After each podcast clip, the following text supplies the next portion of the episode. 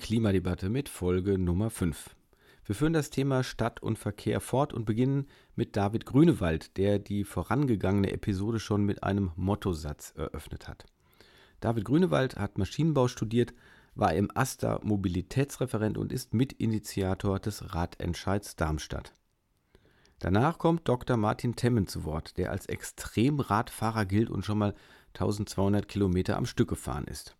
Ich spreche mit ihm aber nicht über sein privates Radfahren, sondern über seine Arbeit als wissenschaftlicher Mitarbeiter der Fahrradprofessur von Dr. Angela Franke.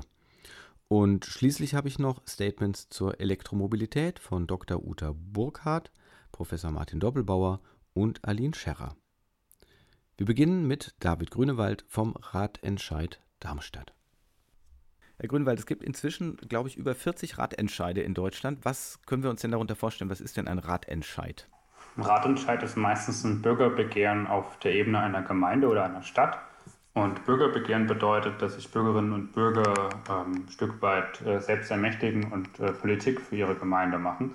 Und in den meisten Bundesländern ist es so geregelt, dass eben ein gewisser Antrag formuliert wird und dann können die Bürgerinnen und Bürger Unterschriften sammeln und das ist dann je nach Größe der Gemeinde und nach Bundesland, muss man sich so vorstellen, etwa 3000, manchmal braucht man noch bis zu 10.000 oder natürlich in Metropolen noch mehr Unterschriften, um ein Thema auf die Agenda zu setzen.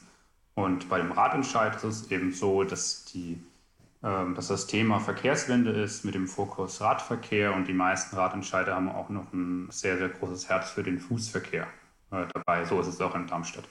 Mhm. Und dann sind Sie in Darmstadt angetreten mit ein paar konkreten, sieben konkreten Zielen. Was mhm. ist dann mit dem Radentscheid passiert? Also Ziele sind dann eben, dass der Radverkehr irgendwie gefördert werden soll, dass Kreuzungen entschärft werden sollen und so. Das mhm. müssen wir jetzt gar nicht wahrscheinlich im Detail diskutieren. Und was ist dann passiert? Sie haben die Unterschriften gesammelt?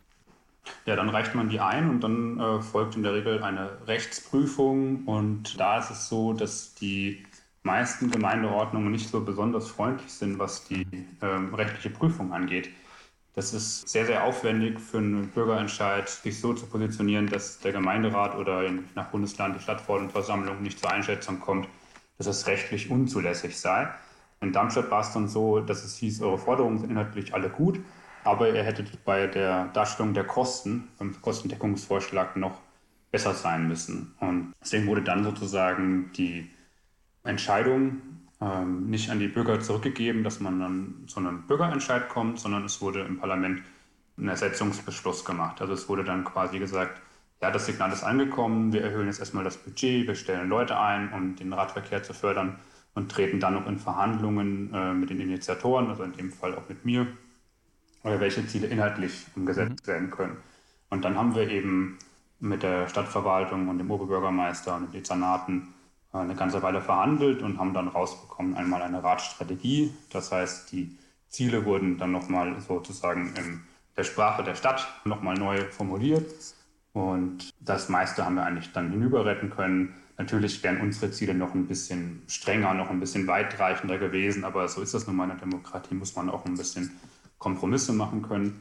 Mhm. Wurde auch noch ein Maßnahmenplan dazu beschlossen und es ging dann eigentlich mehr oder minder ab der Minute, wo der Ratentscheid eingereicht war in der Stadtverwaltung, eigentlich auch schon die Planungen los. Und am Ende ging es ja nicht darum, auf Biegen und Brechen, jetzt müssen wir einen Bürgerentscheid durchführen, sondern wir wollten das Thema einfach nochmal umfassend auf die Agenda setzen. Das ist uns gelungen und die Gemeinde äh, hat dann angefangen, Radwege zu sanieren, hat äh, umfangreiche Planungen gemacht und hat das in der Qualität und auch in einem Tempo gemacht, den es vorher nie gegeben hätte. Und damit mhm. war es dann eigentlich total erfolgreich.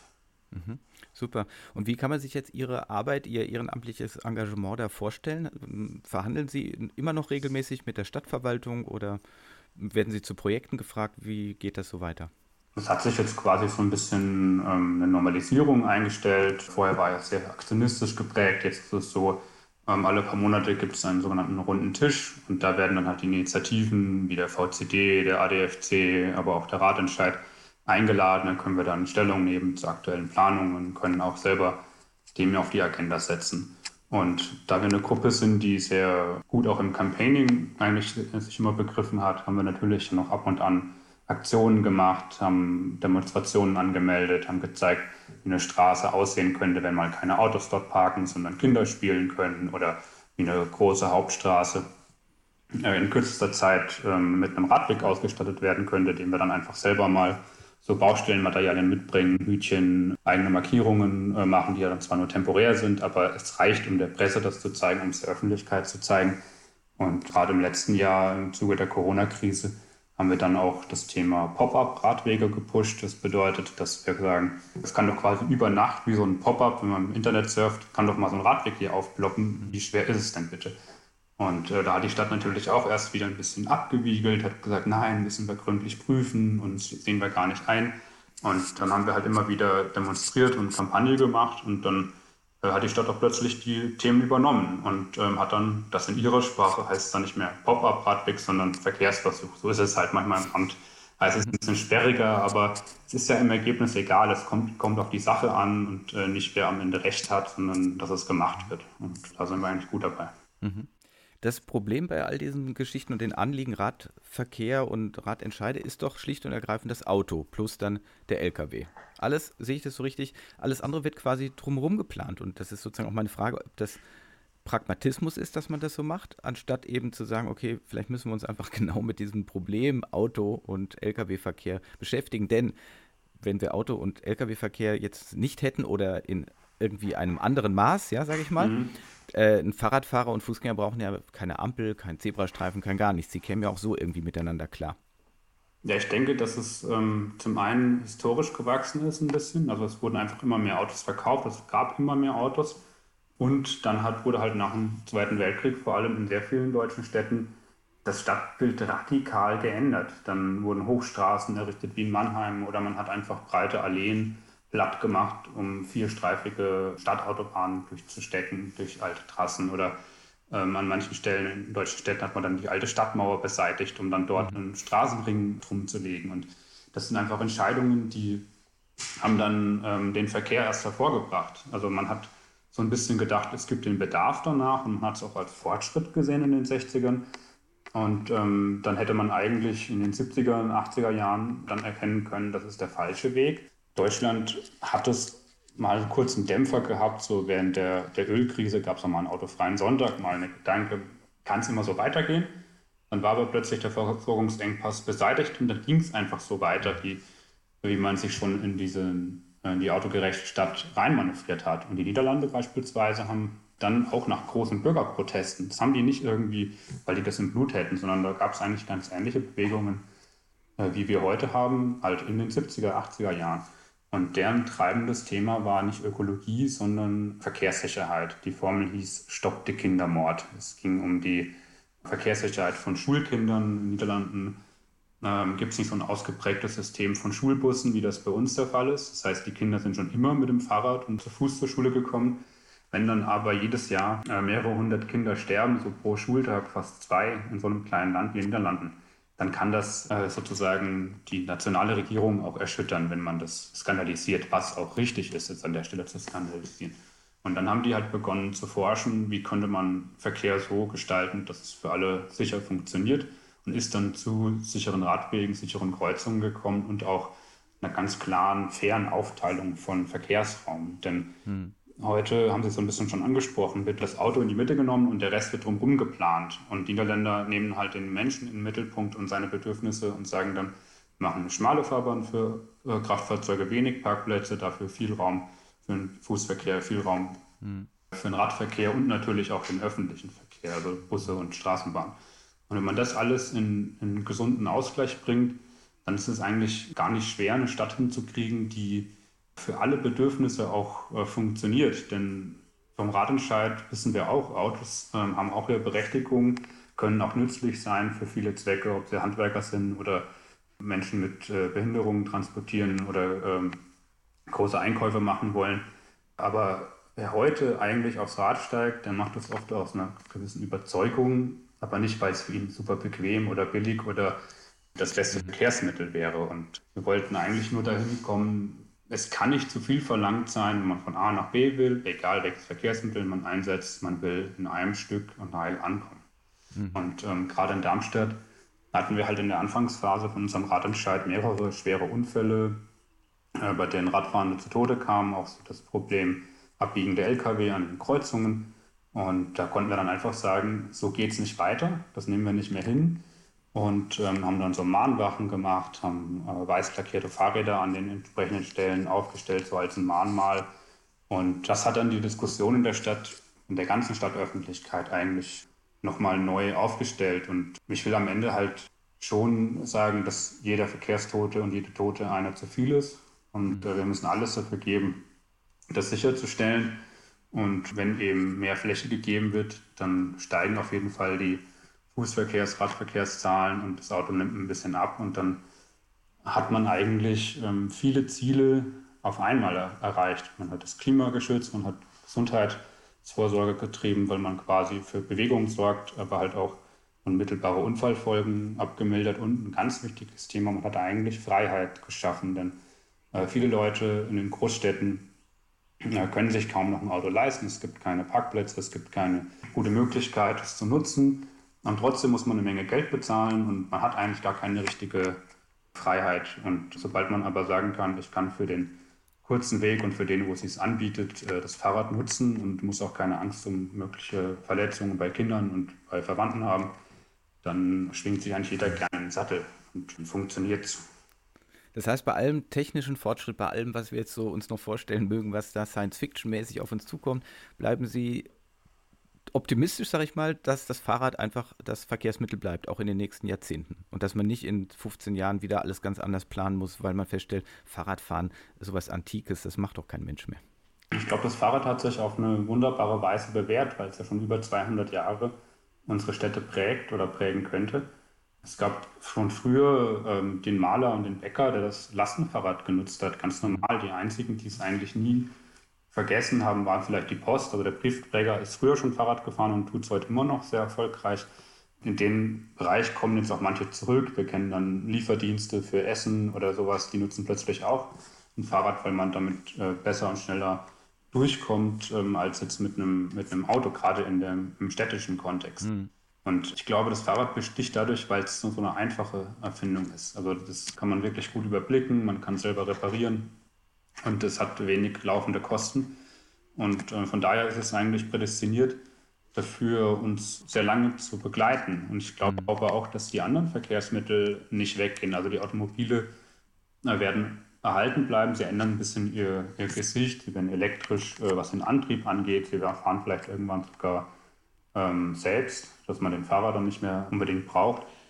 Aber der Mix bleibt. Und mhm. ein Fahrrad braucht damals wie heute eigentlich etwa gleich viel Platz und ein autonomes Auto ähm, oder ein elektrisches braucht auch genauso viel Platz mhm. wie ein selbstgelenktes oder eins, das äh, fossile Brennstoffe nutzt. Ähm, auch der Stau, den die elektrischen Autos machen, der wird genauso äh, fatal sein wie heute die, die Verbrenner. Aber erst wenn wir eben die Struktur so ändern, ähm, dass es funktioniert, dass man so mobil ist, dann, dann klappt das. Also ich denke nicht, dass es eine, eine Fehlinvestition ist, vor allem da uns ja Radwege eigentlich jedes Jahr schon eine gewisse Dividende auszahlen, was so die Gesundheit angeht, was ähm, ähm, vermiedene Emissionen angeht. Ähm, und jeden Meter Straße, den man baut, der kostet uns gesellschaftlich eigentlich ab der Minute, wo ich ihn errichtet habe. Er ist sehr mhm. teuer in der Herstellung, im Unterhalt. Und denkst an Schneeräumen im Winter oder ähm, an Schlaglöcher ausbessern und auch mit einem fortschreitenden Klimawandel wird eine Asphaltfahrbahn im Sommer auch mal weicher werden und dann walzen die Autos eben große Spurrillen rein. Das zum einen, aber natürlich auch die Kosten an Unfallfolgen und an Emissionen. Und von daher ist eigentlich jede Stadt gut beraten, in Radverkehr zu investieren.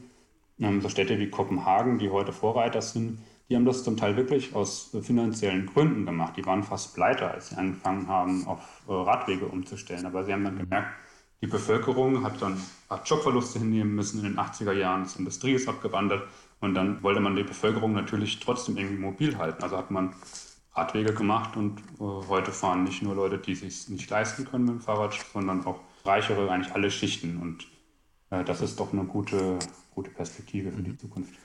Meine letzte kurze Frage ist, welche Perspektiven haben Sie denn sonst noch für den städtischen Verkehr? Was soll sich verändern oder gibt es eine Utopie, die Sie haben? Also ich sag mal, bislang ist ja zum Beispiel Radfahren in der Sommerhitze auch nicht gerade attraktiv in der Stadt. Ne? Man, man wird von der Sonne beschieden, man hat auch noch den Autoverkehr um sich herum, man schwitzt und so weiter. Nur mal um so eine Situation zu nennen. Mhm. Haben Sie da irgendwie so Ideen, äh, wo Sie sagen, da kann sich noch ganz vieles verändern oder weil einfach Städte auch ihr Aussehen verändern sollten, verändern könnten?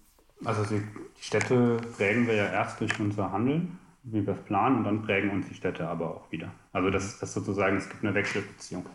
Und ähm, eine Stadt, die nach einem menschlichen Maß geht, also die verdichtet ist, aber auch viel Grün hat, also dass man kurze Wege hat, äh, das ist eine Stadt, die für Menschen immer gut funktionieren wird. Und ähm, das ist ein Leitbild, das finde ich nach wie vor erstrebenswert zu sagen, man äh, hat Wohnbebauung, dann kommt Geschäft, dann kommt äh, Arbeit, dann kommt wieder Grün und das aber immer wieder im Wechsel, dass man nicht sagt, wir zonieren, es gibt ein großes Industriegebiet im Westen und ein Einkaufsmoloch in der Mitte und dann äh, ein Trabanten wird gewohnt und dann fährt man mit dem Auto morgens von da durch die Stadt durch ins Industriegebiet, dann fährt man ins Fitnessstudio, wenn man sich nicht bewegt hat und dann fährt man noch äh, am besten auf dem, auf dem Berg oder zum See raus und man muss die ganze Zeit quasi in Bewegung bleiben und kommt aber nicht vom Fleck.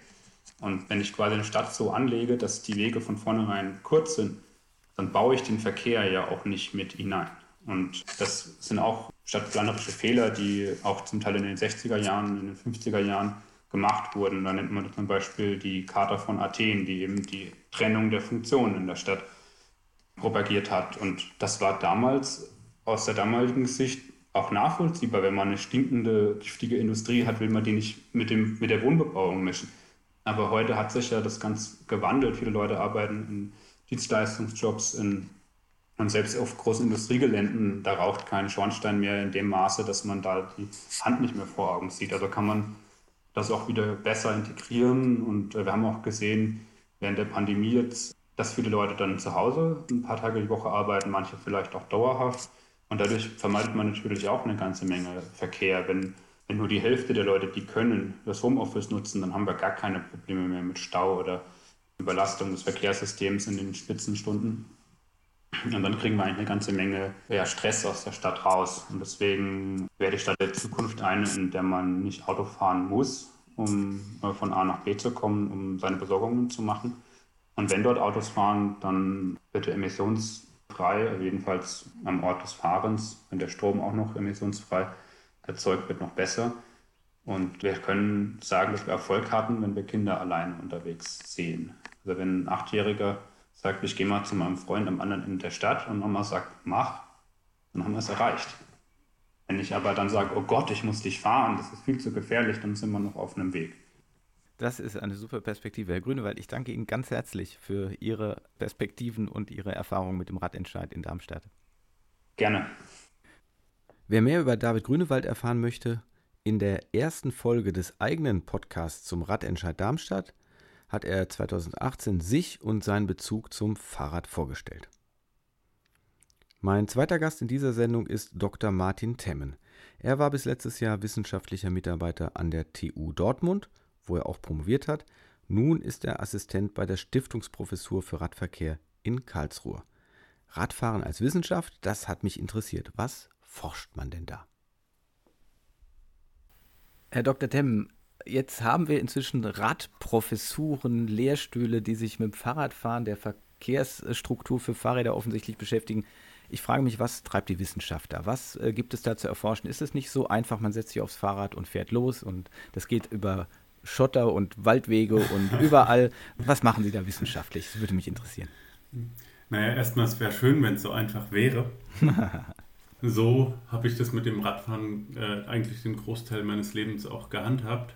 Mhm. Aber es ist ja so, wenn wir uns die Städte zum Beispiel anschauen, da ist nur sehr begrenzt Platz. Das heißt, wir müssen uns überlegen, wie nutzen wir diesen Platz und wie kriegen wir da zum Beispiel, das ist unsere Aufgabe, die Radfahrer vernünftig untergebracht. Der Radverkehr ist ja Bestandteil eines ganzen Mobilitätssystems und das bedeutet, es geht nicht nur um das Radfahren in der Stadt, sondern es geht auch um das Radfahren auf dem Land. Es geht darum, Verbindungen zu schaffen. Es geht darum, zum Beispiel Radschnellverbindungen zu schaffen. Und es geht aber auch darum, zum Beispiel Fördergelder abzurufen. Also wenn Sie sich zum Beispiel die Radschnellwege anschauen, die gerade gebaut werden oder die gebaut werden sollen, dann stehen dafür relativ viele Mittel zur Verfügung, aber es werden sehr wenige Mittel davon nur abgerufen. Das heißt, wir haben ganz, ganz viele unterschiedliche Bereiche, in denen wir uns mit dem Radfahren auseinandersetzen. Das fängt an bei der einzelnen Person, die Rad fährt, die da bestimmte Bedürfnisse hat. Die hat ein bestimmtes Sicherheitsbedürfnis zum Beispiel, die hat äh, bestimmte Vorlieben, was zum Beispiel die Radinfrastruktur angeht. Die hat aber auch Vorlieben, was das Fahrrad selber angeht. Und die hat ein Fahrrad, für das die Infrastruktur geschaffen werden muss. Also wir haben ganz klassisch, weiß ich nicht, so ein, so ein Hollandrad fährt anders durch die Stadt, als es jetzt zum Beispiel ein Lastenrad oder ein Pedelec tut.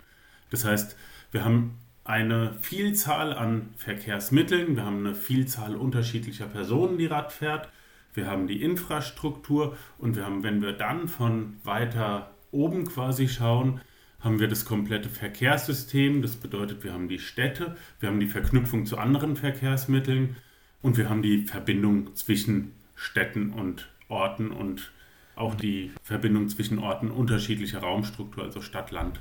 Mhm. Bevor wir uns dann damit beschäftigen, was alles schon klar ist und jetzt sozusagen umgesetzt werden muss, dann mhm. nochmal ergänzen die Frage, was ist unklar? Also was sind die Forschungsfragen? Was weiß man wirklich nicht? Weil ich sage mal, heute wird ja auch aus der Wissenschaft sehr viel aktive Beratung getrieben. Wir haben das jetzt gerade, glaube ich, alle rund um Corona deutlich mitbekommen. Da geht es also nur zum Teil um die Forschung. Da geht es auch ganz mhm. viel darum, so und so finden wir, solltet ihr das machen, äh, die Politik, die Bürger und so weiter. Aber was sind so die offenen Fragen? Was kann ich mir da vorstellen? Was wird da geforscht? Wo wissen Sie noch nicht genug und sagen für zum Beispiel weitere Stadtplanung und so oder auch Entwicklung vielleicht von Rädern, ich weiß es ja nicht, äh, mhm. da haben wir einfach noch Forschungsbedarf, da wissen wir Dinge noch nicht. Mhm. Also auch das sind wieder sehr, sehr viele unterschiedliche Bereiche. Was derzeit für uns zum Beispiel ein großes Thema ist, ist das subjektive Sicherheitsempfinden von Radfahrenden. Wir können die Radfahrenden in unterschiedliche Radfahrertypen einteilen. Da gibt es einen ganz kleinen Anteil, das sind keine 10%, das sind furchtlose und gewohnheitsfahrende Radfahrende. Das heißt, das sind Leute, die fahren eh bei jedem Wetter, die haben wenig Angst, wie der Name Furchtlose schon sagt, und die lassen sich eigentlich nicht von einer schlechten Infrastruktur oder so etwas abhalten. Aber wir haben, und der Anteil, der wird mit bis zu zwei Dritteln beziffert, zwei Drittel der Radfahrenden sind Interessierte. Das heißt, es sind Leute, die interessieren sich für das Radfahren, aber die sind gleichzeitig auch besorgt.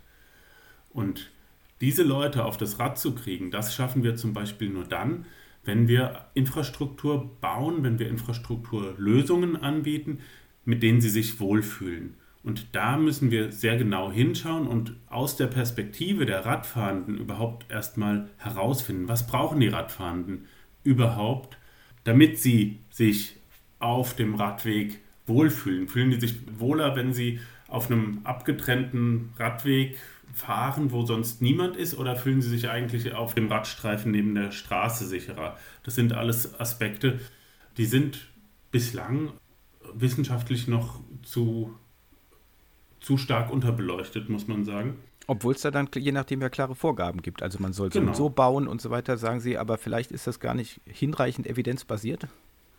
Das ist an, an einigen Stellen nicht genug evidenzbasiert, einfach daher, dass ähm, ganz viele Leute, die bisher in der Forschung in diesem Bereich tätig waren, die würde ich viel eher äh, zu den Furchtlosen oder den Ge Gewohnheitsradfahrern rechnen. Und wenn wir diese Personen nehmen und die sagen jetzt, so soll die Infrastruktur aussehen, dann können die natürlich nur von sich selber ausgehen. Und das ist natürlich ein, ein, Problem, das ist auch ein Problem, was wir überall in der Wissenschaft finden, dass man sich ja nicht aus der eigenen Perspektive komplett äh, herausheben kann sozusagen mhm. und da ein komplett neutrales Wissen erzeugen kann, sondern die eigene Perspektive spielt immer eine Rolle und da gibt es bisher relativ wenig Forschung dazu, was wollen zum Beispiel diese interessierten Radfahrenden, die ja den Großteil ausmachen, mhm. überhaupt für eine Infrastruktur haben. Mhm. Was brauchen wir denn da alles an Infrastruktur? Also ich sag mal, als erstes fällt uns ja wahrscheinlich immer ein, irgendwie sicherere Radwege. Mhm. Okay, lassen wir mal offen, ob die jetzt an der Autostraße entlang geführt werden oder separat, was Sie ja gerade angedeutet haben, oder zum Teil gibt es ja genauso sowas wie Radschnellwege und auch über Brücken, also ganz eigene Korridore oder mhm. so, dass man da was legen kann. Das ist, glaube ich, relativ klar. Aber was braucht es denn vielleicht noch alles? Also ich sag mal so Stichwörter wie Abstellplätze für die Fahrräder, Werkstätten, Reparaturservice, braucht es vielleicht auch was gegen, jetzt werde ich mal nur ein bisschen polemisch, gegen das falsche Wetter. Also sowohl gegen den Regen, als auch aber auch zum Beispiel zu viel Sonne. Ich finde zum Beispiel das Radfahren in der Stadt, in der Sommerhitze und wenn man dann auch noch bergauf muss und zwischen den miefigen Autos und so weiter, alles andere als attraktiv. Mhm. So, wo ich denke, hm, weiß nicht, wenn es jetzt hier beschattet schon mal wäre, wäre schon mal ein Fortschritt oder irgendwie so ich will ja jetzt nicht rumspinnen, aber was gehört da so alles zur, zur Infrastruktur, wo man sagen kann, ja, ich meine, Fußgängerzonen werden auch manchmal überdacht oder man wird überlegt ja, jedenfalls ja. und so, ja, ob das zum Beispiel die Menschen dann in die, in die Fußgängerzone locken würde oder so. Ja, was, also was das, das, das ist, glaube ich, glaube ich, eigentlich der, oder was heißt der entscheidende Hinweis, aber es ist ein ganz, ganz wichtiger Aspekt, die Infrastruktur, die eben dafür da ist, zum Beispiel umzusteigen vom Fahrrad in den Zug.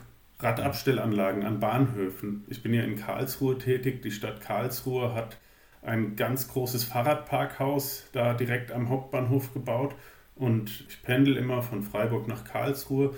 Dieses Fahrradparkhaus ist eigentlich immer voll. Da stehen wirklich viele, viele hundert äh, Fahrräder drin. Und das ist zum Beispiel ein ganz wichtiger Ansatz, denn wir können den Radverkehr nicht nicht alleine betrachten. Es macht überhaupt gar keinen Sinn, jetzt so zu tun, als hätten, wollten wir jetzt nur noch Radfahrende haben. Das ist uns vollkommen klar, dass wir Radfahren mit anderen Verkehrsmitteln verknüpfen müssen. Intermodalität ist da das Stichwort, was wir da aufgreifen. Und dafür ist zum Beispiel, wie gesagt, diese Möglichkeit vom Rad in den Zug zu steigen und auch andersrum vom Zug dann wieder aufs Rad zu steigen eine ganz wichtige Angelegenheit. Und das ist etwas, was man zum Beispiel auch auf dem Land gerade versucht aufzufangen mit äh, Mobilitätsstationen. Das sind einfach Orte in einer Kommune, wo sie ihr Fahrrad abstellen können, wo es dann vielleicht noch eine Packstation oder sowas gibt, wo sie dann aber zum Beispiel in den Omnibus umsteigen können. Das heißt, da diese ähm, Verknüpfung der Verkehrsmittel ist eine ganz wichtige Angelegenheit und was Sie, was Sie eben schon angesprochen haben, auch die Frage des, des Wetters und des Klimas langfristig gesehen dann mhm. auch, ist ja eine ganz entscheidende Sache. Also ich weiß zum Beispiel, dass meine Chefin, die Angela Franke, die hat in Dresden damals noch auch ein Forschungsprojekt zum Beispiel dazu gemacht, mit was für Mitteln kann man eigentlich Radwege streuen. Denn das Salz oder der Split, der da auf die Radwege oder der auf der Straße funktioniert, funktioniert auf Radwegen so eben nicht. Also es kennt wahrscheinlich auch äh, jede Person, die irgendwie mal nach so einem längeren, äh, nach einer längeren Schneeperiode Rad gefahren ist und die Radwege sind voller Split. Das wird total rutschig und die Sturzgefahr nimmt enorm zu. Das heißt, da brauchen wir eigentlich andere Streumittel, als wir das auf der Straße brauchen. Mhm. Das sind sehr, sehr zentrale Aspekte.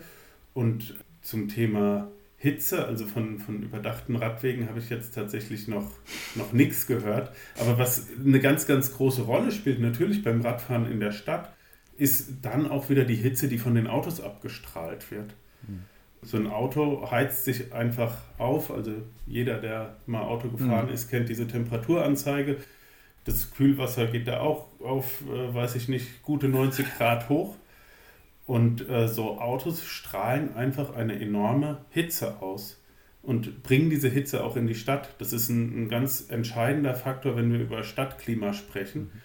Und das ist auch einer der Faktoren, die dann das Radfahren in der Stadt im Sommer ähm, nochmal zusätzlich unangenehm machen können. Das heißt, auch da müsste man sich etwas überlegen. Das würde man wahrscheinlich eher mit Belüftung, also mit Luftkorridoren angehen, aber auch dafür braucht es natürlich ähm, Lösungen. Hm. Diese Lösung, die braucht es ja immer irgendwo vor Ort. Von daher leuchtet auf den ersten Blick ja ein, dass alles auch vor Ort entschieden wird, in den eigentlich kleinstmöglichen Einheiten, Kiezen, sonst wie.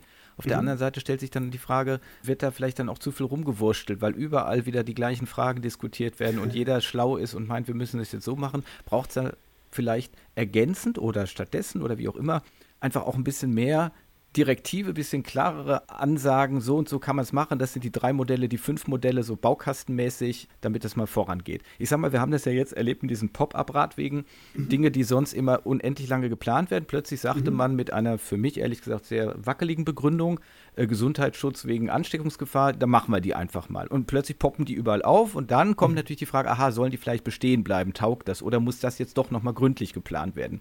So, wo wir als Laien, die das nur so sich angucken, denken, warum ist das einmal so und einmal so? Also einmal geht es so Pop, ja, sofort, mhm. und dann aber nee, eigentlich müssen wir es richtig planen mit allem drum und dran. Ja, das ist jetzt eine, eine schwierige Frage. Da könnte ich jetzt, äh, könnten wir einige Podcasts so aufnehmen, glaube ich. Tatsächlich ist es ja einmal so, dass es Empfehlungen einfach für die Gestaltung von Radwegen gibt. Da drin ist festgehalten, wie breit sollen die sein, für was für eine große Anzahl an Radfahrenden und so weiter.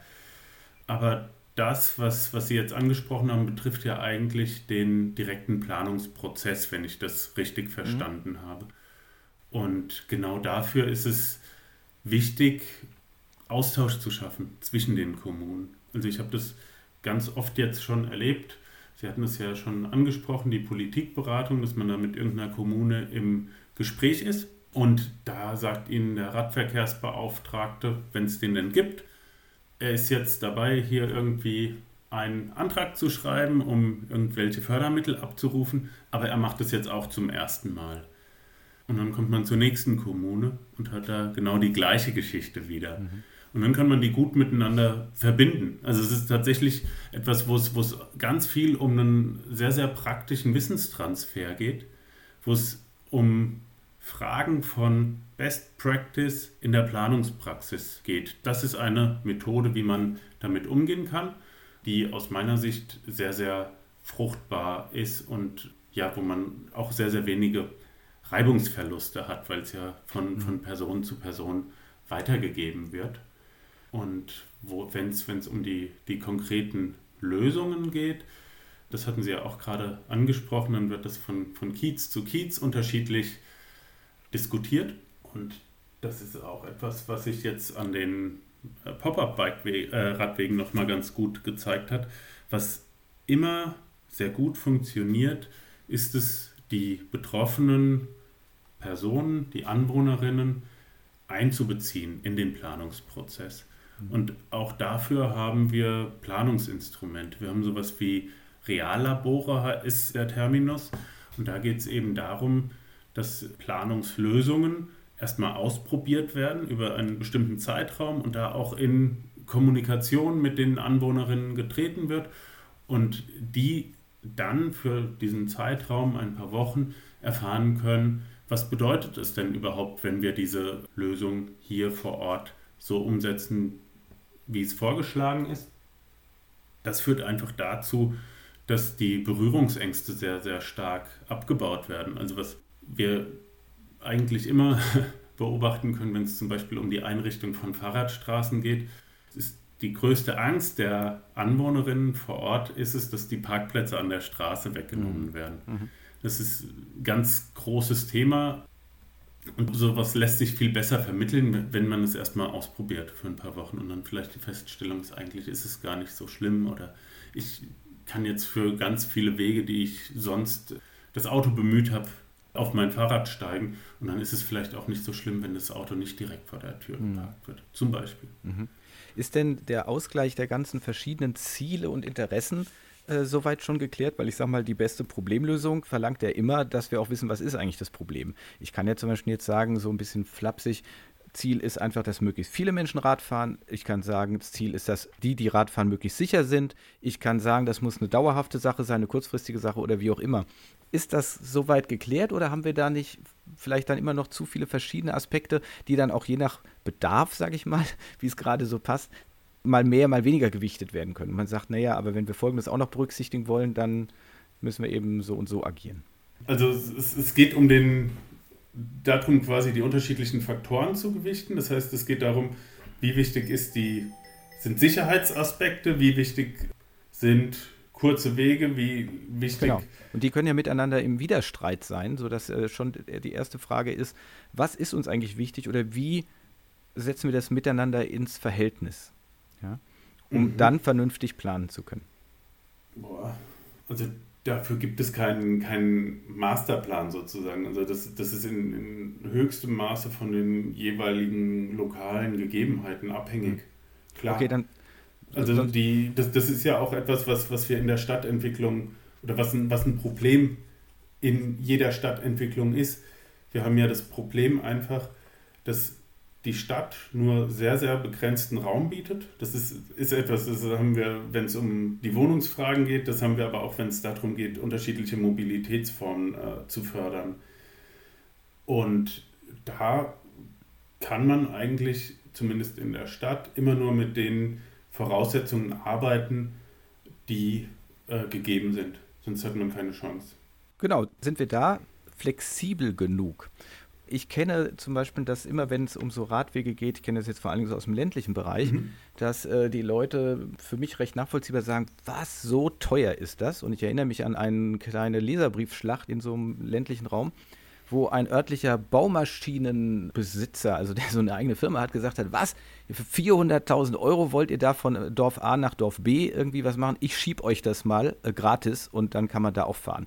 Und da hieß es natürlich, das geht alles nicht, weil dann gibt es die Fördermittel nicht und so weiter. Nein, das muss, was weiß ich, 1,20 Meter in die Tiefe und bla bla bla, mhm. alle möglichen Vorgaben, die es da gibt. So. Mhm. Das wirkte so ein bisschen von wegen, eigentlich wollen die einfach nur Dorf A mit B verbinden, dass man mit dem Fahrrad fahren kann, ohne dass man eben auf der äh, Landstraße dort fährt, äh, mhm. die eng ist und stark befahren. Und es scheitert offensichtlich alles dann, oder was heißt scheitert, aber dann kommen große bürokratische Hürden, das muss alles bestimmten Dingern entsprechen. Wo man denkt, muss das immer so kompliziert sein? Oder geht es nicht auch mal einen Ticken einfacher, wenn, das ist sozusagen meine Frage nach den Zielen, wenn zum Beispiel das Ziel einfach ist, ah die Leute sollen halt mit dem Fahrrad halbwegs vernünftig, das heißt sicher und schnell von A nach B kommen. So, wenn das die Maßgabe wäre. Mhm. Also das ist ja die Frage auch wieder nach der, nach der institutionellen Einbindung sozusagen und nach den Förderprogrammen. Gell? Und das ist ja was, was ich vorhin schon mal so ein bisschen angerissen hatte im Bezug auf die Radschnellwege, dass wir da zum Beispiel beobachten, dass der Mittelabfluss einfach sehr, sehr schlecht funktioniert. Das heißt, es bleibt erstmal sehr viel Geld von den Fördermitteln, die zur Verfügung gestellt werden, liegen. Und das hat erstmal gar nicht unbedingt was damit zu tun, dass die Kommunen das nicht wollen, sondern dass die Kommunen das ganz oft einfach nicht leisten können. Also da gibt es einfach auf den Ämtern zu wenig Personal, was sich damit auskennt, wie stelle ich diesen Antrag überhaupt. Und da wäre es natürlich total hilfreich, wenn da so bürokratische Hürden, nenne ich es jetzt mal, abgebaut und reduziert werden würden. Das, mhm. das ist vollkommen klar. Weil das andere klingt sonst nämlich schnell danach, wir brauchen wie immer noch mehr. Wir brauchen nämlich noch mehr Personal, das sich darum kümmert und wir brauchen hier noch mehr und da noch mehr. Mhm. Das haben wir in, in fast allen Bereichen. Also überall, wo ich mich ja. mit beschäftige, ist ja auch klar, kann mhm. ich immer sagen, wir bräuchten ja eigentlich noch viel mehr. Wir brauchen jetzt hier noch mehr Radfahrbeauftragte und dies und das und jenes so. Ja. ja. Wo, das wird wo, aber selten vorgeschlagen, statt eines anderen oder eine Umwidmung mhm. oder eine andere Schwerpunktsetzung. Ja, die Umwidmung, die liegt da ja eigentlich auch auf der Hand. Ähm, wenn wir in den Straßenbau gucken, wenn wir in die Tiefbauämter gucken, dann haben wir häufig Verhältnisse, da ist ein Prozent der Beschäftigten vielleicht für die Fahrradmobilität überhaupt zuständig. Und jetzt haben wir aber dann teilweise in, in manchen Städten das Ziel, dass wir den Radverkehrsanteil auf ein Drittel erhöhen wollen. Das heißt, es steht ja in gar keinem Verhältnis zueinander. Und da ist es dann so wie es auch äh, draußen auf der Straße ist, tendenziell schon so, dass man sagen müsste, okay, so wie wir auf der Straße Raum vom Auto an das Fahrrad verteilen, verteilen wir eben auch Personal vom Auto zum Fahrrad. Das, das liegt sehr nah und das wird auf die Dauer, denke ich, auch unumgänglich sein. Mhm. Als letzten Aspekt würde ich gerne nochmal auf die Sharing-Modelle kommen. Beim Auto ja. sagen wir ja ständig jetzt inzwischen, die Idee, ein eigenes Auto zu besitzen, die wird bald obsolet sein. Wir gehen auf Sharing. Wir teilen uns das und die kommen vielleicht auch von alleine angefahren und sind, werden dann anders benutzt. Mhm. Beim Fahrrad gibt es das ja inzwischen auch. Es gibt diverse Mietmodelle, also sofort zur Nutzung oder auch Monatsmieten und so weiter. Ist das die Zukunft? Werde ich mich also auch vom eigenen Fahrrad verabschieden? Und äh, nicht mehr das tolle, schöne, schicke, äh, ein bisschen protzige Fahrrad äh, sozusagen haben, auf das ich stolz bin, sondern stattdessen sagen, nee, was heißt ihr eigenes Fahrrad? Ich nehme ein Fahrrad, benutze es für eine halbe Stunde und danach nutze es der nächste. Dadurch brauchen wir auch weniger Fahrräder und äh, sparen auch dort Ressourcen. Oh, da, da kann ich aus allen Perspektiven ja. zu antworten, würde ich sagen. Also einmal als Person, die durchaus mehr als ein Fahrrad besitzt mhm. Und äh, die Fahrräder wahrscheinlich auch ähnlich trägt und pflegt und besitzt wie andere Leute ihre Autos und mhm. äh, die Fahrräder dann eben auch ja, so eine, so eine Statussymbolfunktion, denke ich, übernehmen. Mhm. Und gleichzeitig aber auch als Person ich glaube, das ist über zehn Jahre her, dass ich mich zum ersten Mal bei so einem Bike-Sharing äh, registriert habe. Und wenn ich in eine fremde oder in eine neue Stadt komme, dann gibt es aus meiner Sicht einfach nichts Besseres, als irgendwie den nächsten äh, Bikesharing-Punkt aufzusuchen und dann mit dem äh, Bikesharing-Fahrrad dahin zu fahren, wo ich hinfahren will, weil ich oft auch einfach keine Lust habe, ähm, mein Fahrrad dann im Zug mitzunehmen. Das ist eine gute Frage. Und da habe ich nur, nur eine persönliche Meinung zu. Das wäre vielleicht wieder einer von den Forschungslücken, äh, mhm. die, die Sie eben schon angesprochen haben. Einerseits glaube ich, dass das Fahrrad als äh, Statussymbol durchaus auch, auch Vorteile hat, nämlich den Vorteil, dass, es, dass, dass man Leute dazu bringt, mehr und hochwertigere Fahrräder zu kaufen was dann wiederum ein Anreiz für die Fahrradindustrie ist, sich daran zu beteiligen. Das ist ja auch ein Aspekt, den man unter den gegebenen Voraussetzungen jetzt nicht aussparen kann.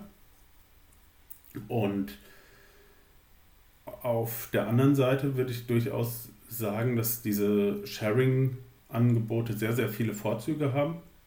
Ähm, die Apps, die funktionieren mittlerweile wahnsinnig unkompliziert. Ähm, die Fahrräder, die muss ich nur abholen, setze mich drauf und fahre los. Das heißt, ich muss mich auch nicht mehr um die Wartung kümmern. Das ist ja was das ist ja beim Auto genauso. Das ist aber beim Fahrrad, glaube ich, noch mal extremer.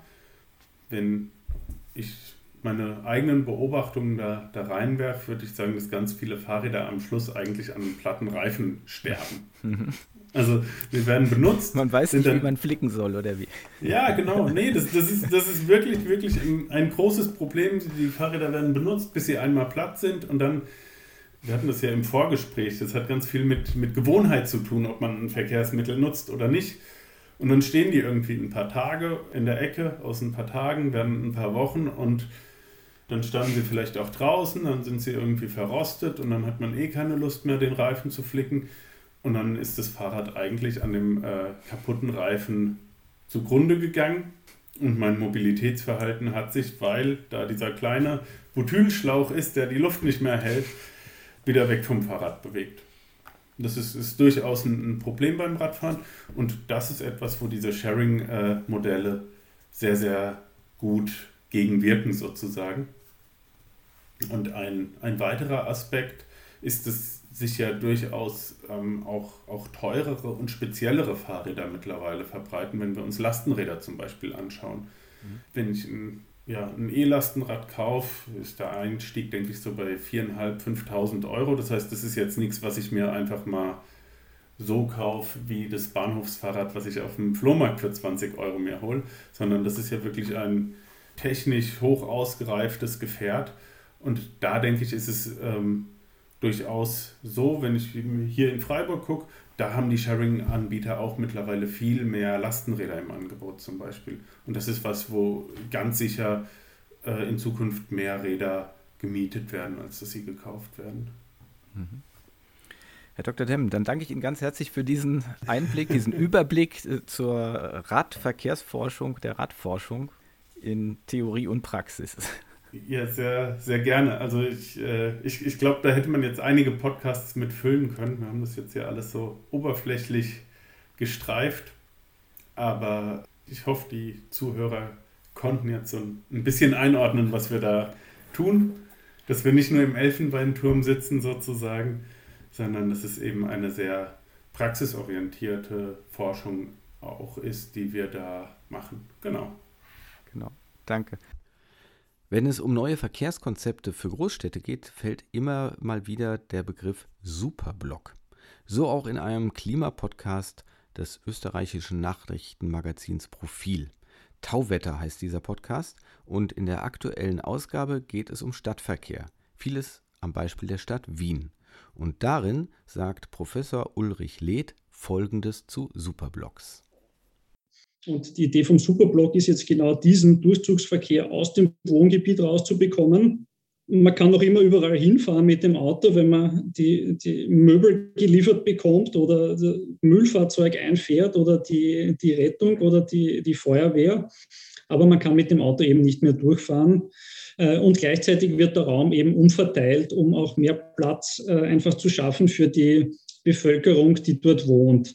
Gerade in Corona-Zeiten hat man gesehen, wie, was für eine große Rolle der öffentliche Raum spielt, dass es auch eine soziale Frage ist, dass sich oft äh, die Menschen, die äh, an, an, Hauptstraßen wohnen, äh, die kein, kein Zweit, keinen Zweitwohnsitz am Land haben, dass die besonders betroffen sind von, auch von Lärm, von den Verkehrsmengen und dass die gerade angewiesen sind, auch äh, Freiräume im unmittelbaren Wohnumfeld zu haben. Genau das soll eben so ein Superblock schaffen.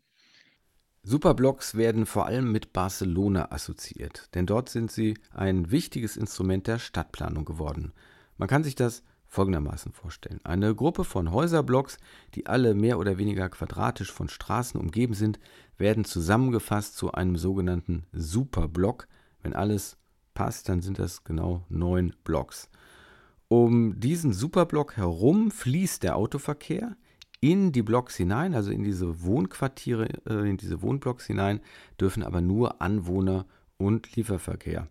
Fußgänger haben Vorrang und es darf nicht schneller als 10 Stundenkilometer gefahren werden. Die bisherigen reinen Fahrstraßen werden so dann zu Aufenthaltsorten, zu Spielplätzen oder, wie man es immer wieder hört und liest, zum Wohnzimmer, also jedenfalls zu Lebensräumen.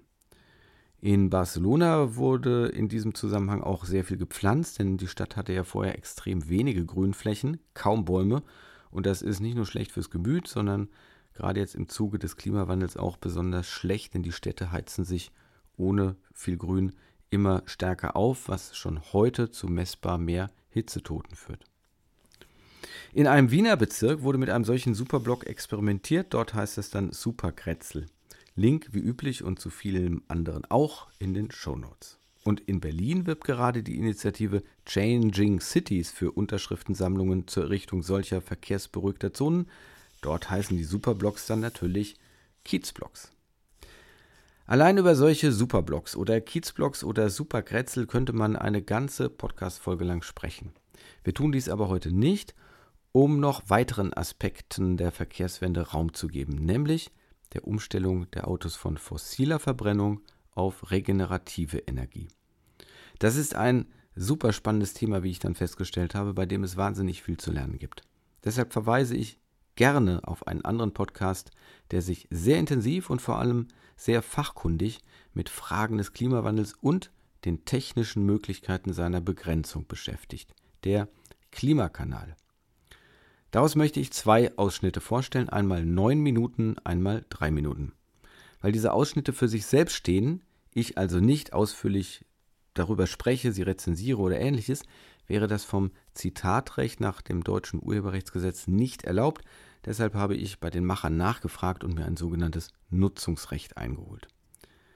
Der erste Ausschnitt stammt von ein, aus einem wirklich sehr hörenswerten Gespräch mit Professor Martin Doppelbauer vom KIT, dem Karlsruher Institut für Technologie. In diesem etwa 80 Minuten langen Interview unter dem Episodentitel Elektromobilität im Fokus geht es ausführlich um den Vergleich von Autos mit Brennstoffzellen und Autos mit Elektromotoren. Am Rande immer wieder auch um Gasverbrenner. In dem Ausschnitt wird Professor Doppelbauer mit zehn Thesen konfrontiert. Davor ging es bereits ausführlich um den Vergleich der beiden Energielieferanten und Martin Doppelbauer hat sehr deutlich gemacht, dass im Pkw-Bereich die Brennstoffzelle keine Option ist, dass Elektromobilität viel effizienter und viel leichter implementierbar und auch umweltfreundlicher sei. Er rechnete auch vor, wie viel Strom es braucht, um alle Pkw-Batterien zu laden und widerspricht dabei unter anderem einer recht populären Kritik des Physikers Harald Lesch, dessen entsprechendes Video verlinke ich auch in den Show Notes. Es lohnt sich wirklich, die komplette Folge des Klimakanals zu hören. Nun aber die Ausschnitte mit den Kommentierungen von Professor Doppelbauer zu zehn Behauptungen. Ähm, Kommen wir zum Abschluss äh, des Teil 1. Bei uns im Klimakanal gibt es immer wieder Thesen und wir haben gedacht, weil es so viele Fragen zum Thema Elektromobilität gibt, mal zehn schnelle Thesen, wo Sie ganz schnell antworten müssen, sage ich jetzt mal. Äh, die sind auch durchaus manchmal ein bisschen kritisch formuliert, weil das ja auch manchmal vielleicht äh, populär gesellschaftliche Meinungen sind oder das hört man, das liest man auch mal immer wieder in der Zeitung oder man liest ja, ja, äh, auf Instagram, ähm, wo man sich auch immer informiert. Und äh, da haben wir jetzt mal zehn Thesen. Äh, Julian, du fängst mit These 1 an und Sie müssen versuchen, so, so schnell es geht. oh, da muss ich bei einigen sehr schnell reden. Da legen Sie mal los. Ja. ja, lassen Sie sich so viel, also alles sagen, was Sie sagen wollen. Ja, ja. Keine okay. Sorge. Also, Rekuperation verbessert die Klimabilanz von Elektromotor und Brennstoffzelle signifikant. Ja, das ist eine einfache Antwort. Ja, das tut sie. Je nach Fahrprofil 10 bis 20 Prozent können Sie erwarten. An den menschenunwürdigen Bedingungen beim Abbau von Rohstoffen für Batterien kann man nichts ändern. Damit müssen wir leben. Nee, müssen wir überhaupt nicht. Also fangen wir mal kurz an. Lithium, Abbau von Lithium unterscheidet sich hinsichtlich der Abbaubedingungen nicht vom Abbau anderer ganz üblicher Rohstoffe auch völlig unkritische seltene Erden, Neodymium, Dysprosium und so weiter, werden in Batterien überhaupt nicht eingesetzt, auch wenn immer wieder behauptet wird. Das wird ist aber nicht der Fall. Kobalt ist kritisch, wird aber in modernen Batterien immer weniger verwendet. Zumindest in den großen Kobaltminen der internationalen Konzerne herrschen auch überwiegend ganz normale Arbeitsbedingungen. Thema Kinderarbeit, was da immer wieder in den Vordergrund gezerrt wird, das gibt es vor allem in den kleinen illegalen Minen und deren Kobalt landet überwiegend in chinesischen Jubel-Elektronikprodukten und nicht bei den großen seriösen Batterieherstellern. Batterien halten nicht ewig. Ähm, so wie beim Smartphone muss ich mir alle paar Jahre ein neues Auto kaufen, denn sonst kann ich nicht weiterfahren und die Batterie ist danach Schrott. Ja, das ist totaler Unsinn. Die Elektroautohersteller geben heute 160.000 Kilometer auf die Batterie. Das ist branchenüblich. Tesla hat jetzt kürzlich die eine Million Meilen Batterie ja. angekündigt. Toyota ist übrigens schon nachgezogen. Die werden auch eine Million Kilometer oder so, das ist, weiß ich nicht genau, geben. Bei der Wertbeständigkeit, Wiederverkaufswert Elektroautos sind heute ganz vorne, ganz oben in allen Listen. Dann nach der Nutzungsphase können Sie Batterie ziemlich gut recyceln, Rohstoffe zurückgewinnen. Etwa 90 Prozent ist heute technisch möglich, ist noch nicht im breiten Einsatz, gebe ich zu. Wieder immer mehr. Und vielleicht ganz wichtig, Thema Haltbarkeit ist bei Brennstoffzellen ein großes Thema. Ich weiß gar nicht, ob das bekannt ist und auch noch ziemlich ungelöst. Brennstoffzellen sind ziemlich anfällig schon gegenüber kleinsten Verunreinigungen in der zugeführten Luft. Ne? Und viele Hersteller trauen sich ja heute noch nicht, ihre Wasserstoffautos in private Kunden anzuverkaufen. Die werden dann oft nur verliest oder vermietet für wenige Jahre an kommerzielle Flottenbetreiber. Also Langlebigkeit und Haltbarkeit ist viel mehr ein Thema für Wasserstoffautos als bei Batterieautos heutzutage. Kurze Nachfrage, ist da das Mercedes F-Cell ein Beispiel? Ja, das ist genau, ich wollte es eigentlich nicht genannt haben, aber es ja. nennen Sie es. okay. okay. Okay, kommen wir zur nächsten These. Für die Industrie und grüne Wärme brauchen wir sowieso synthetische Gase. Also können wir die gleich im Gasmotor einsetzen. Nee, die Größenordnung passt überhaupt nicht. Wenn Sie Millionen von PKWs haben, dann wäre der Gasbedarf enorm hoch, viel höher als alles, was wir sonst brauchen. Außerdem müsste man dann ja die aufwendige Wasserstoffinfrastruktur für die Verteilung und das Tanken gänzlich neu aufbauen und dann wäre noch der technische Aufwand für die PKWs zu machen. Also das passt nicht. Mhm. Brennstoffzellenautos und Gasmotorenautos haben eine deutlich größere Reichweite als batterieelektrische Autos und man kann viel schneller tanken bzw. laden. Äh, und alleine deswegen ist schon das Elektroauto nicht konkurrenzfähig. Nee, stimmt auch nicht. Die Reichweite der besten Elektroautos und der Brennstoffzellenautos sind heute etwa gleich, so typisch zwischen 400 und 600 Kilometer im WLTP. Und die Batterie wird rasant weiterentwickelt. Also ich sehe in den nächsten fünf bis zehn Jahren realistisch 800 bis 1000 Kilometer Reichweite. Und da kommen Brennstoffzellenautos nicht mehr mit, denn sonst haben sie überhaupt keinen Kofferraum mehr und alles ist mit diesen Tanks voll. Und was das Laden nun betrifft, das macht man, hatte ich vorhin schon mal gesagt, meistens daheim oder beim Arbeitgeber oder beim Einkaufen und dann ist auch egal, wie lang es dauert. Sie sparen ja sogar die, die Fahrt zur Tankstelle. Nur beim Langstreckenfahren dauert es ein bisschen länger, aber wenn Sie solche Reichweiten haben, heute schon typisch bei den größeren Fahrzeugen über 400 Kilometer, da ist das auch gut verschmerzbar. Okay. Nächste These. Unser aktuelles Tankstellennetz kann man ganz einfach und billig für Brennstoffzellenautos und Gasautos umbauen. Damit ist die Infrastruktur hier deutlich einfacher aufzubauen. Das höre ich immer wieder mal. Das ist total falsch. Ich weiß nicht, wie die Leute drauf kommen. Also, wenn Sie eine Tankstelle äh, für Wasserstoff aufbauen, da können Sie rein gar nichts verwenden, was Sie heute haben bei Diesel- und Autokraftstoff. Vielleicht noch die Lampe und, und, und das Häuschen, wo das Bezahlen stattfindet. Alles andere müssen sie neu bauen. Tatsächlich ist es sogar so, dass der Aufwand für Wasserstoff viel höher ist als bei der heutigen Infrastruktur. Also erstmal, ich hatte es vorhin schon mal kurz gesagt, die volumetrische Energiedichte von flüssigem Wasserstoff ist nur halb so groß. Also andersrum formuliert, Sie brauchen doppelt so viele Anlagen, doppelt so viele Bodentanks, doppelt so viele Tanklaster, Tankschiffe, Zwischenlager und so weiter. Ungefähr alles Faktor zwei größer. Außerdem ist flüssiger Wasserstoff enorm kalt. Das heißt, die Technik ist aufwendiger, die ist teurer, die geht schneller kaputt, Sie brauchen mehr Service, das Ganze ist ein bisschen gefährlicher, Sie brauchen besser geschultes Personal und so weiter. Und die Infrastruktur für eine großflächige Versorgung von Millionen von Wasserstofffahrzeugen ist drastisch teurer als die von Batteriefahrzeugen. Da liegen Faktoren dazwischen. Das kann auch heute noch keiner genau sagen, weil die Technik gibt's noch gar nicht. Das ist alles experimentell, Einzelstücke und das ist noch gar nicht in Serie. Nur bei Gasfahrzeugen, da würde ich Ihnen recht geben, da ist die Infrastruktur natürlich wirklich einfach und teilweise auch sogar schon vorhanden. Und da haben wir dann die Probleme mit der Herstellung des Gases, aber das ist eine separate Diskussion. In Deutschland äh, ist die Automobilindustrie sehr wichtig. Viele Menschen könnten durch Elektromobilität ihren Job verlieren und das ist es einfach nicht wert.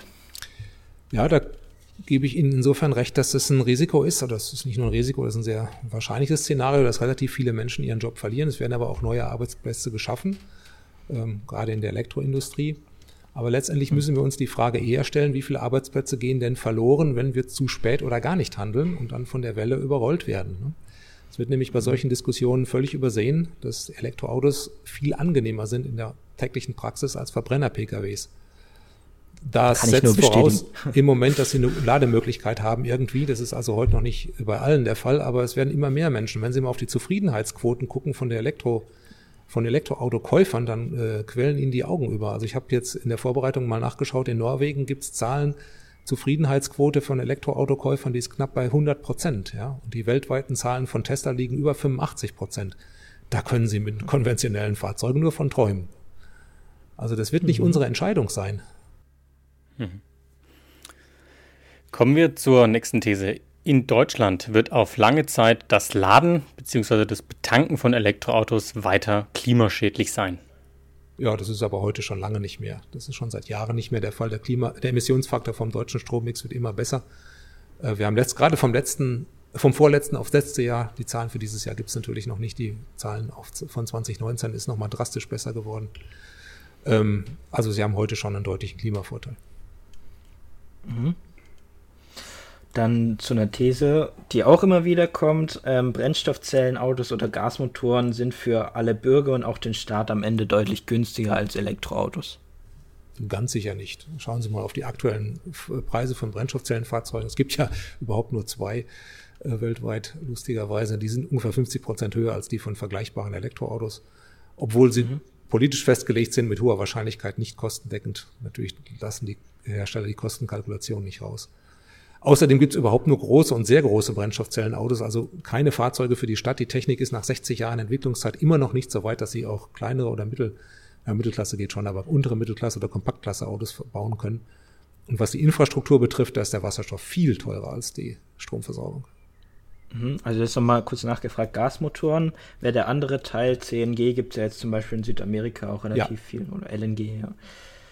Also bei Gasmotoren wäre die Infrastruktur sicher erheblich preiswerter und auch die Autos äh, zunächst mal preiswerter. Da ist halt das große Thema, wie kriegen sie das Gas? Und da mhm. müssen sie wieder unendlich viel in die Energieerzeugung und in die Umwandlung stecken. Das ist aber auch mehr eine theoretische Frage. Wenn Sie Millionen von Gasfahrzeugen mit synthetischem Gas, ähm, nicht mit natürlichem Erdgas, aber mit synthetischem Gas versorgen wollen würden, dann brauchen Sie dermaßen viel Luft, um daraus CO2 zu holen, dass es praktisch unmöglich ist. Dann die letzte These. Andere Länder sind in Sachen Elektromobilität viel weiter. Deutschland entscheidet gar nicht, welche Technologie sich durchsetzen wird. Ja, exakt so ist es. da stimme ich völlig zu. Das schöne Beispiel Nokia. Ne? Glauben Sie, das Schicksal von Nokia wäre anders verlaufen, wenn ähm, zu irgendeinem Zeitpunkt die finnische Regierung mal entschieden hätte, dass sie Smartphones in Finnland verbieten? Äh, vermutlich nicht. Ne? Ja. Gut, dann sage ich an der Stelle vielen Dank, dass Sie sich den Thesen so gewidmet haben. Es war ja, es waren auch mal so ein paar Stammtischthesen dabei, aber damit ja, muss man nee, sich heutzutage durchaus noch auseinandersetzen, leider. Ähm, und deswegen haben wir die auch mit reingenommen.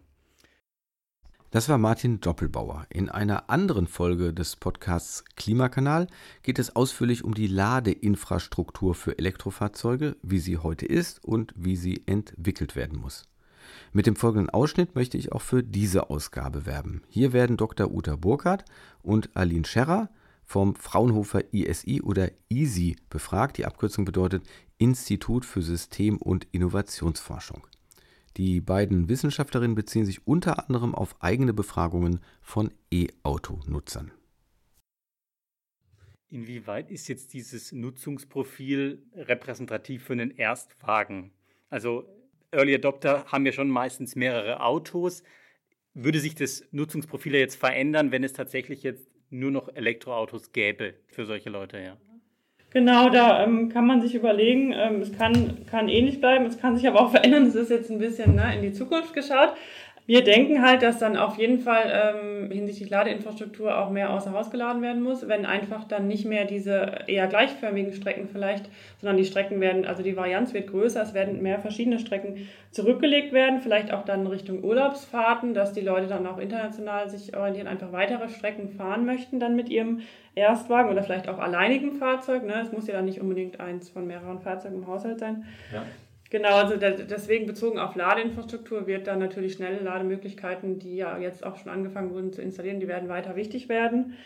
Gleichzeitig muss man aber schon auch sehen, ähm, wenn man Fahrprofile anschaut, übers Jahr auch ähm, von Haushalten, sieht man eigentlich schon, dass solche seltenen Fahrten eigentlich nicht, nicht oft vorkommen. Ne? Also man fährt ja jetzt nicht alle zwei Wochen Urlaub oder so, sondern macht das vielleicht ein, zwei Mal im Jahr oder dreimal.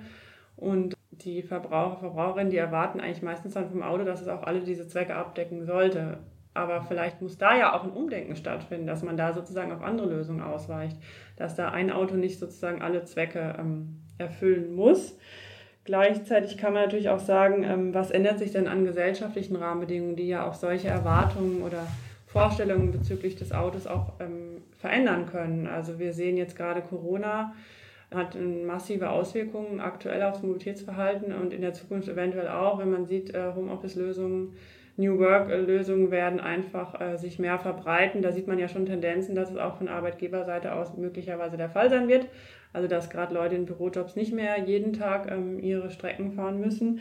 Das hat natürlich Auswirkungen oder solche Sachen wie, dass man Tendenzen auch generell vom Autobesitz einfach, dass da die Einstellungen sich in größeren Städten oder auch bei jüngeren Bevölkerungsgruppen da vielleicht auch ein gewisser Wandel sich eben andeutet, ne? dass da die, die, die Vorstellung was erwarte ich vom Auto, brauche ich unbedingt ein Auto, muss ich eins besitzen, sich auch dann ändern wird, möglicherweise. Und auch eben diese Kombination, wenn man jetzt Besitz und Mobilität als Service vergleicht.